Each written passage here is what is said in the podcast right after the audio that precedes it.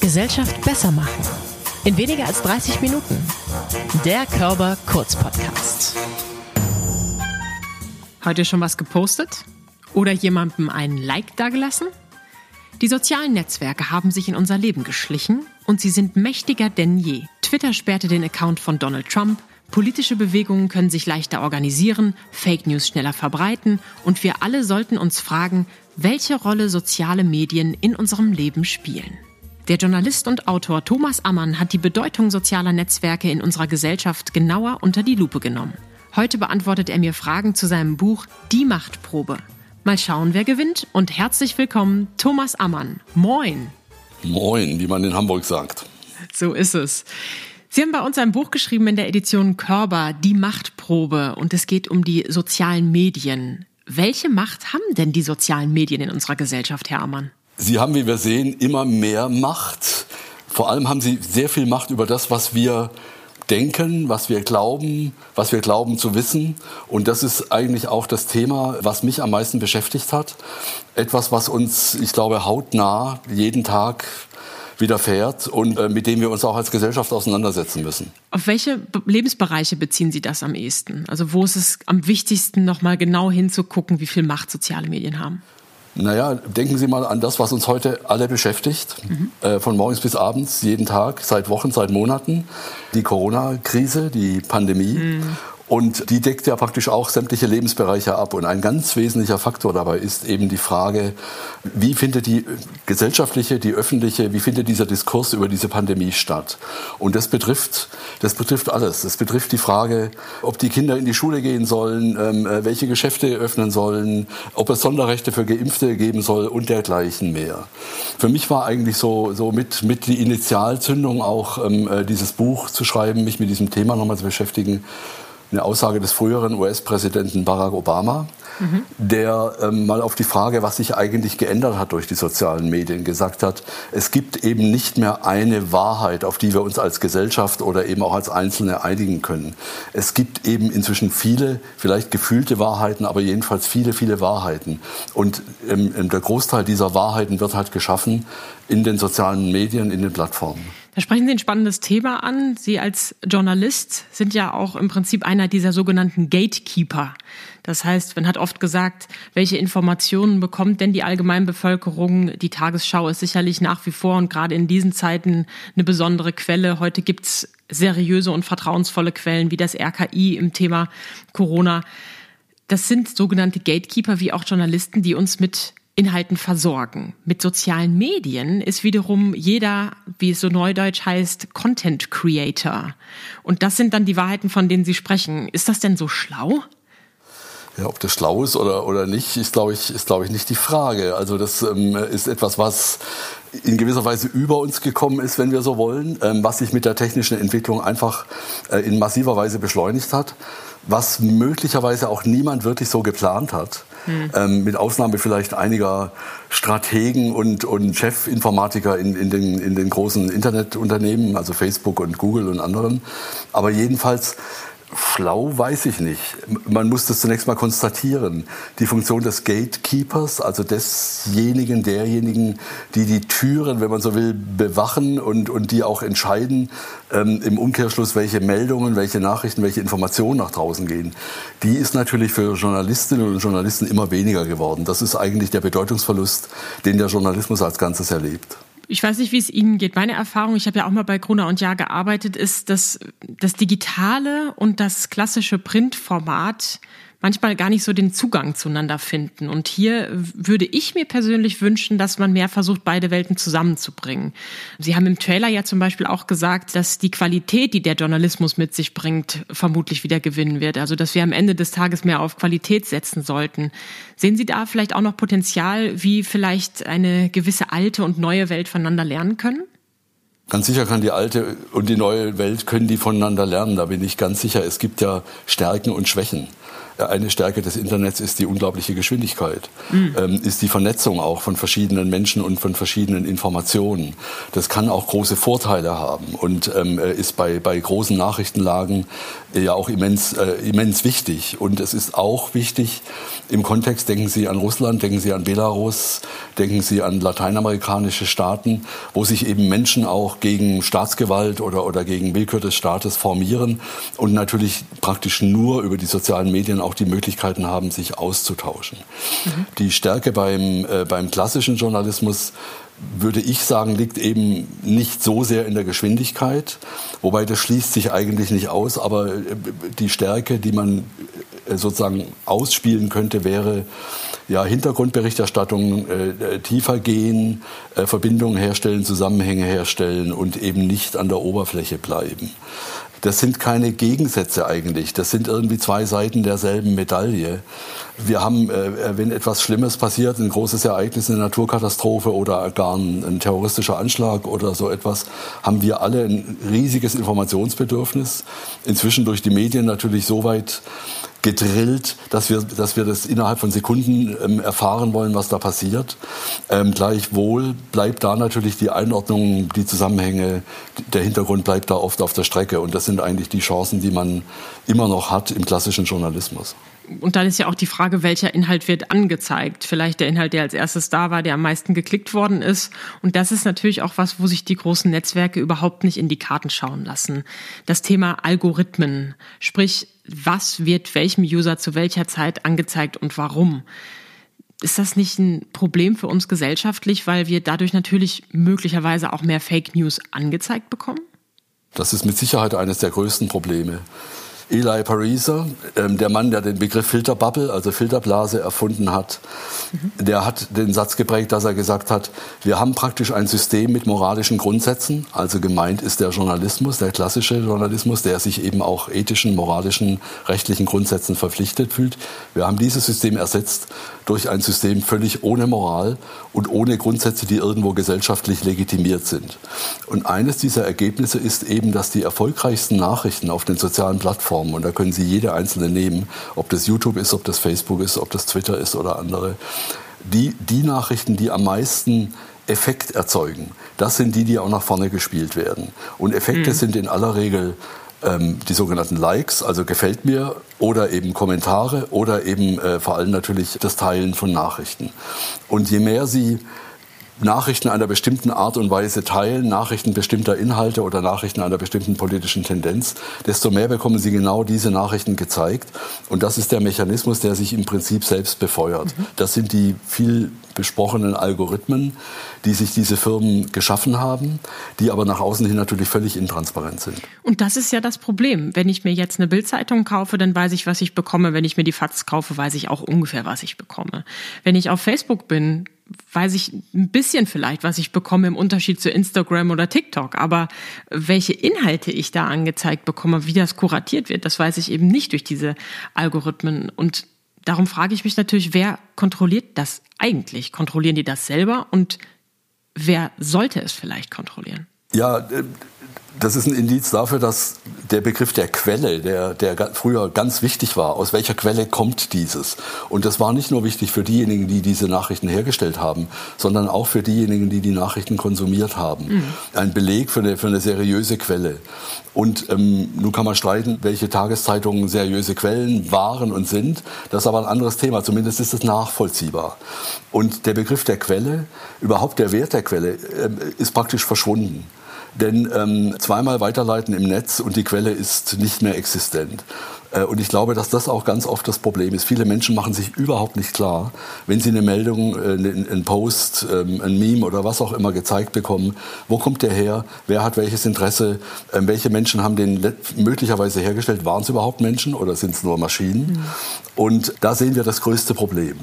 Nur ist die schiere Menge im Internet, die schiere Menge dessen, was da permanent hin und her wabert durchs Netz, ist einfach so groß, dass es praktisch nicht möglich ist, da einen wirksamen Kontrollmechanismus einzuführen. Äh, das Zweite ist, dass wir äh, uns immer scheuen sollten, ähm, äh, die Firmen selber zu beauftragen, also die großen Plattformen, die Tech-Giganten, selbst zu beauftragen, äh, zu entscheiden, was da veröffentlicht wird oder nicht. Weil das ist ja eigentlich das, was wir nicht wollen. Wir sehen das immer wieder, dass da natürlich auch Probleme gibt, weil natürlich auf der anderen Seite die freie Meinungsäußerung auch ein hohes Gut ist.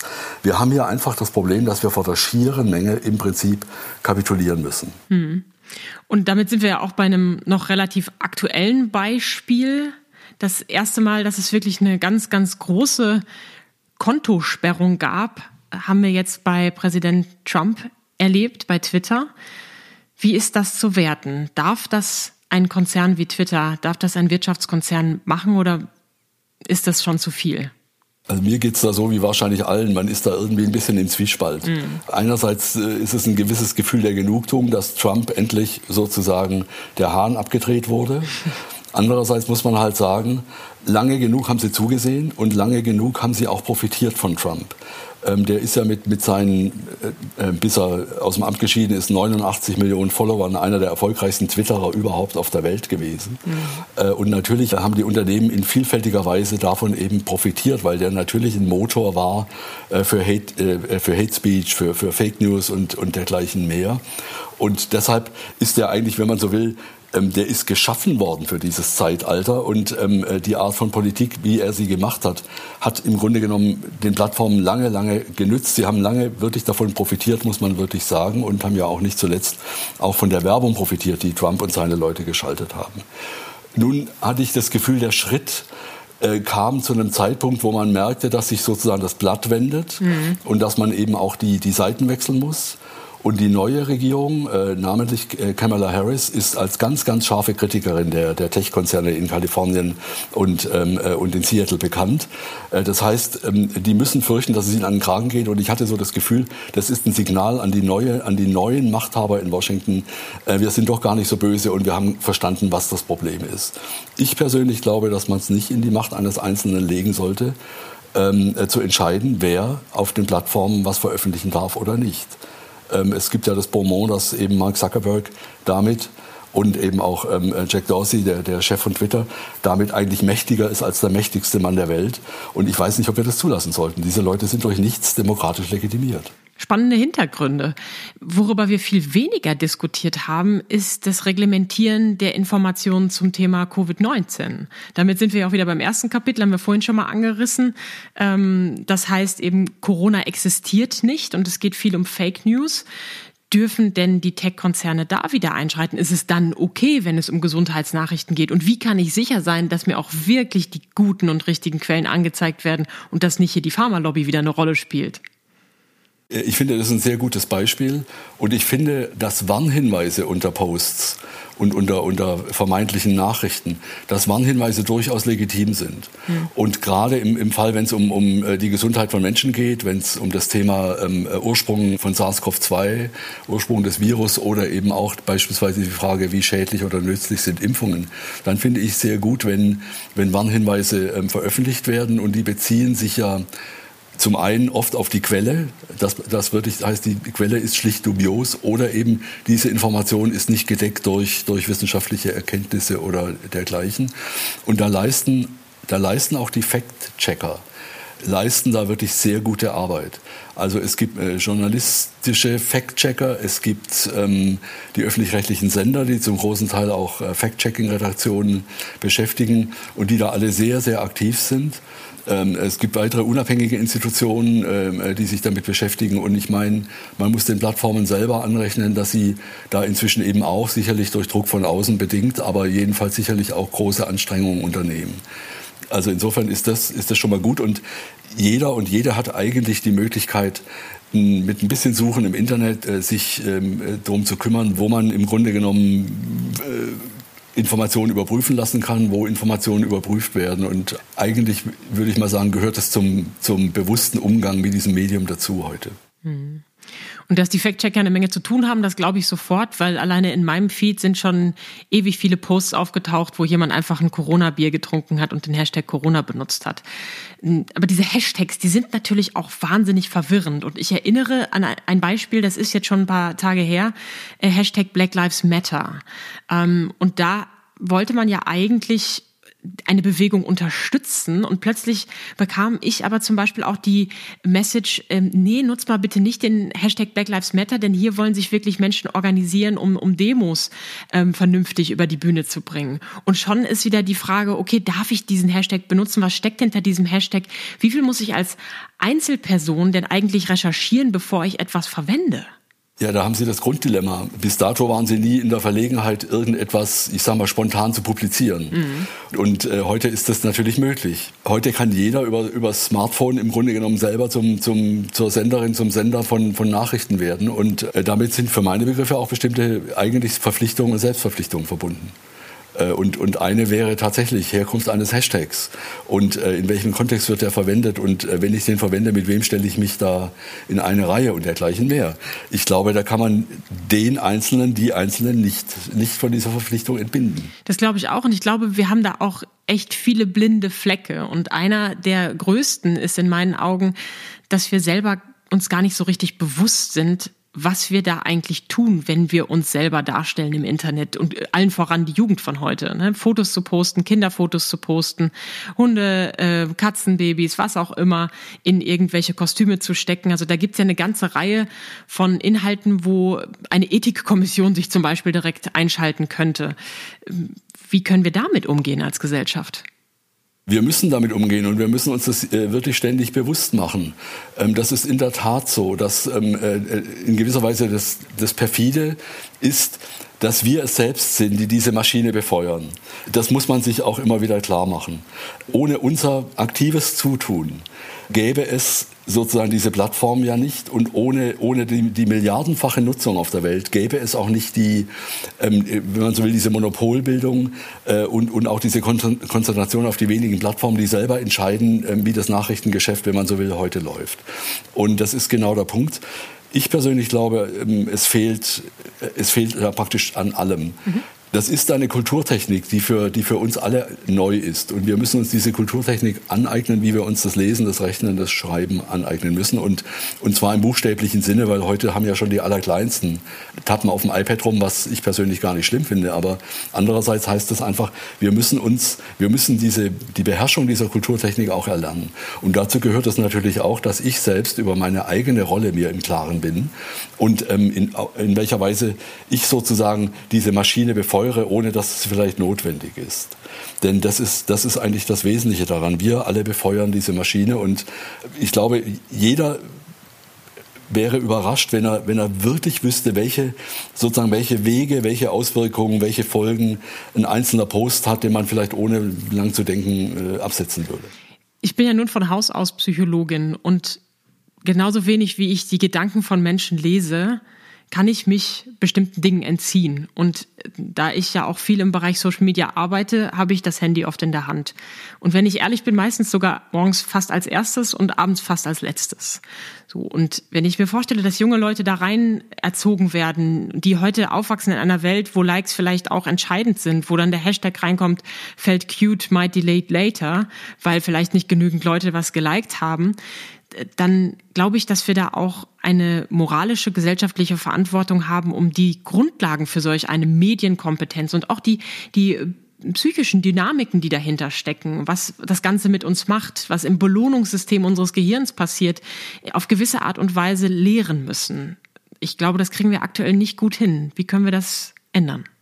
Ja, das ist genau der Punkt. Wir müssen daran ansetzen. Und ähm, äh, das ist die Aufmerksamkeitsökonomie, wenn man so will, die bei Instagram am meisten eigentlich zuschlägt, weil man sich da eigentlich traditionell im positivsten und, und sympathischsten Umfeld präsentiert. Und äh, sie, sie erfahren ja von niemandem, den Sie kennen, auch nur eine Negativmeldung auf Instagram. Das sind ja alles nur Erfolgsmeldungen und das Leben, wie schön das ist. Und äh, ja, in aller Regel jedenfalls. In ihrer Bubble zumindest. Ich kenne auch Menschen, die sich ganz dramatisch nach außen darstellen. Aber ja, okay. Ja, also jedenfalls, ich sag mal, diejenigen, die, die da die größten Erfolge feiern, mhm. das sind ja diejenigen, die wirklich ihren Lifestyle da propagieren und äh, nicht umsonst haben, äh, haben die internationalen Fußballstars sind da mit Abstand diejenigen mit den meisten Followern und, und äh, Kim Kardashian und andere, wir, äh, wir, kennen, wir kennen ja die Zahlen, die ja in, in die dreistelligen Millionenzahlen gehen, dass da ganz viele junge Menschen ihren Idolen nacheifern und versuchen wenigstens ein Stück weit auch so zu sein wie die Idole, ist sicherlich Teil des Problems. Ähm, da kann man jetzt schlecht mit erhobenem Zeigefinger, glaube ich, kommen. Aber ich glaube, es gibt wenige Alternativen, als eben auch ähm, den Jüngeren schon klar zu machen, äh, was sie mit dieser Art von Freizeitbeschäftigung, ähm, die bei manchen ja den großen Teil auch der Freizeit einnimmt, was sie damit eigentlich äh, auch für sich selber auslösen. Mhm. Ich glaube, es sind nicht nur die Jüngeren. Ich sehe auch immer mehr Menschen, die schon in reiferen Generationen unterwegs sind, die plötzlich anfangen, Stories zu posten, Statusmeldungen auf WhatsApp mit ganz vielen Fotos aus dem Urlaub, die dann eine ganz andere Mediennutzung auch haben. Von daher ähm, bin ich mir gar nicht so sicher, ob dieser Mechanismus nur wichtig ist, nochmal transparent für Kinder und Jugendliche zu machen, sondern auch uns Erwachsenen. Ne? Jemand, der verliebt ist, der stalkt ganz gerne auch jemanden. Oder jemand, der sich gerade getrennt hat oder der verlassen worden ist, der guckt natürlich auch ständig aufs Profil. Und auch das sind Mechanismen, wo wir auch als Erwachsener, glaube ich, nochmal ran müssten. Ja, mit Sicherheit müssen wir das. Also ich möchte jetzt auch nicht sagen, dass die Jüngeren das Problem sind. Nur mhm. die haben ja in aller Regel noch 50, 60, 70 Jahre vor sich mit diesem Medium, was ja, also wenn man das jetzt mal zurückdenkt, die letzten zehn Jahre, dann kann man sich ja in etwa vorstellen, welche Rolle das in 20 oder 30 Jahren hat. Äh, natürlich auch bei den Erwachsenen, bei den älteren Menschen ist das, äh, ist das Problem genauso. Und ähm, auch da ist so, äh, viele sind begeistert, zu Recht natürlich, über die Möglichkeiten, sich zu vernetzen, über die Möglichkeiten, sich auszutauschen, Informationen zu bekommen, Filme zu sehen, Bilder zu teilen, alles Mögliche. Das sind ja auch faszinierende Möglichkeiten, von denen die Menschen Jahrhunderte, Jahrtausende lang geträumt haben. Mhm. Aber man darf sich da schlicht und ergreifend nicht mitreißen lassen. Und ich glaube auch, man muss sich selbst die Frage stellen, wo brauche ich wirklich ähm, die Dienste, die mir diese, die, die, vor allem das Smartphone anbietet und wo brauche ich sie nicht und was, was ist meine Rolle in diesem ganzen Spiel? Ähm, als, wenn man so will, die meisten Leute verwechseln sich selbst ja, sie denken ja immer, sie seien die Kunden dieser Plattform. Das stimmt ja nicht. Sie sind ja eigentlich das Produkt, das die Plattformen wiederum ihren Kunden, nämlich der werbetreibenden Industrie, anbieten. Und man ist da selber einfach, wenn man so will, ich will nicht sagen willenlos, aber in Teilen jedenfalls ein Objekt, ähm, nach dessen Bedürfnissen da eigentlich gar nicht gefragt wird. Sie haben es auch mit dem Straßenverkehr verglichen, ne? wenn wir uns dem entziehen wollen. Es gibt so viele Menschen auch äh, aus meinem Schulumfeld von früher, die sagen, nee, also auf Facebook gehe ich nach wie vor nicht, weil ich will nicht ausgeleuchtet werden. Die gleichen Menschen haben dann aber vielleicht ein Smart Home Device zu Hause stehen, das die ganze Zeit mithört. Ähm, von daher, ich habe zum Beispiel auch mal in London gelebt. Ne? CCTV is in operation in all areas, also überall sind die Kameras an. Haben wir überhaupt die Chance, uns dieser Welt komplett zu entziehen? Die Chance, sich komplett zu entziehen, die besteht überhaupt nicht. Also der Rat jetzt ähm, legt das alles weg, ist ja vollkommen, ist ja vollkommen unrealistisch. Also das ist eben, das ist das Beispiel, was ich im, im Buch auch gewählt habe. Es ist wie im Straßenverkehr, da sterben Menschen, 3000 Menschen etwa jedes Jahr in Deutschland allein. Ähm, Hunderttausende ähm, äh, auf der ganzen Welt. Dennoch gibt, ist der Rat, nimm bitte nicht am Straßenverkehr teil, ist, äh, ist illusorisch. Ähm, nur ähm, der Rat, geh nicht bei Rot über die Ampel, ist schon ein guter Rat. Mhm. Ähm, der Rat äh, beachte die Geschwindigkeitsbeschränkungen und so weiter, ist auch gut. Ähm, also von daher, da gibt es Regeln, die ähm, möglicherweise nicht streng genug geahndet werden, aber jedenfalls Regeln, denen man sich unterwerfen sollte und die aller, allermeisten Menschen tun das ja auch. Insofern kann man das, glaube ich, das Beispiel schon, äh, kann man schon, schon zitieren. Niemand wird gezwungen, beispielsweise sich ein Spracherkennungssystem in die Bude zu stellen. Mhm. Und da muss ich sagen, bei allem, was einem so auf dem Markt angeboten wird und was auch an technischen Spielereien vielleicht ein Faszinosum ist, da ist bei mir irgendwie die Grenze. Also ich will keinen Fernseher haben, der mich belauscht und ich will auch keinen vermeintlichen Lautsprecher, der ja in Wahrheit ein, ein, ein interaktives Mikrofon ist, äh, will ich auch nicht haben. Ähm, denn ähm, ähm, da braucht man jetzt kein Verschwörungserzähler zu sein, um anzunehmen, dass alles, was man spricht, ähm, belauscht wird und im Zweifel auch aufgezeichnet wird. Äh, die Dimensionen, die diese Überwachung angenommen hat, sind für die allermeisten Menschen überhaupt nicht mehr vorstellbar.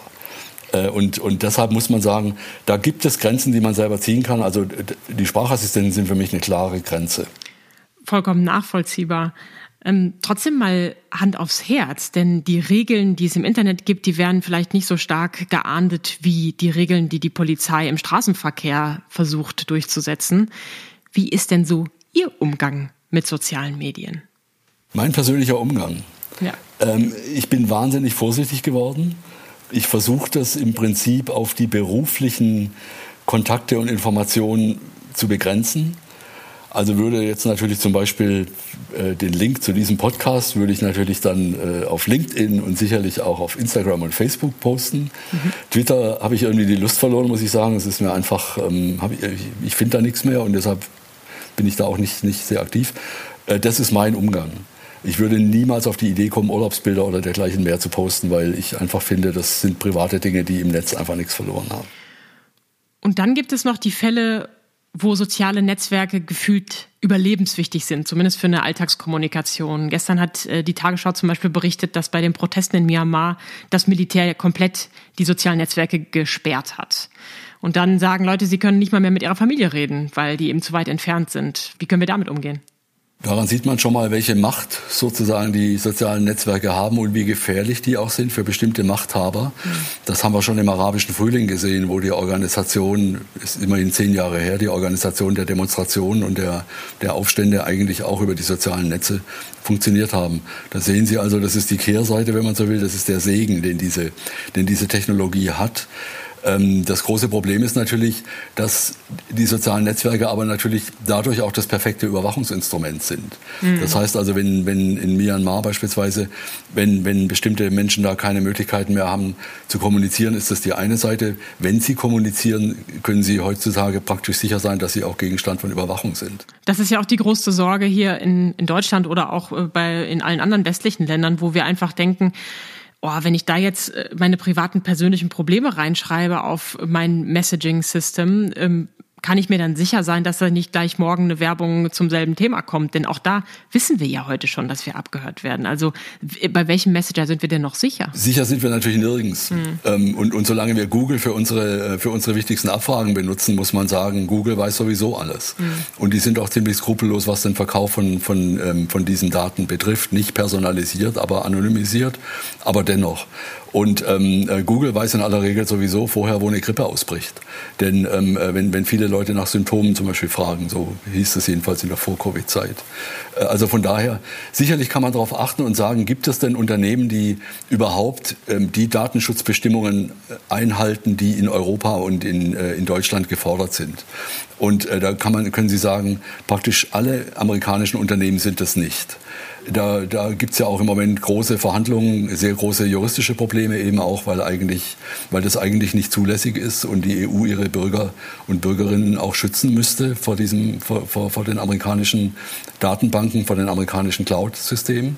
Also das wäre schon mal das Erste, zu sagen, ähm, gibt, es, gibt es eben äh, Plattformen, äh, Messenger-Dienste und so weiter, die sich, den, die sich den Datenschutzbestimmungen verpflichtet fühlen. Und ansonsten, wie gesagt, kann man sich nur selber prüfen, was möchte ich, was möchte ich, sozusagen, womit möchte ich nicht mit einem Schild um den Hals auf der Straße gesehen werden, wo alles draufsteht, was, ist, was meine Geheimnisse sind. Und die sollte man im Netz auch nicht unbedingt preisgeben. Ein guter Tipp zum Abschluss. Thomas Ammann ist seit über 30 Jahren als Journalist in diversen Formaten tätig und hat sich jetzt auch den sozialen Netzwerken gewidmet, nämlich in dem Buch Die Machtprobe, erschienen in der Edition Körber. Natürlich verlinkt in den Shownotes. Herzlichen Dank für all die Einblicke in Ihre Arbeit und ins Buch, Thomas Ammann. Danke Ihnen.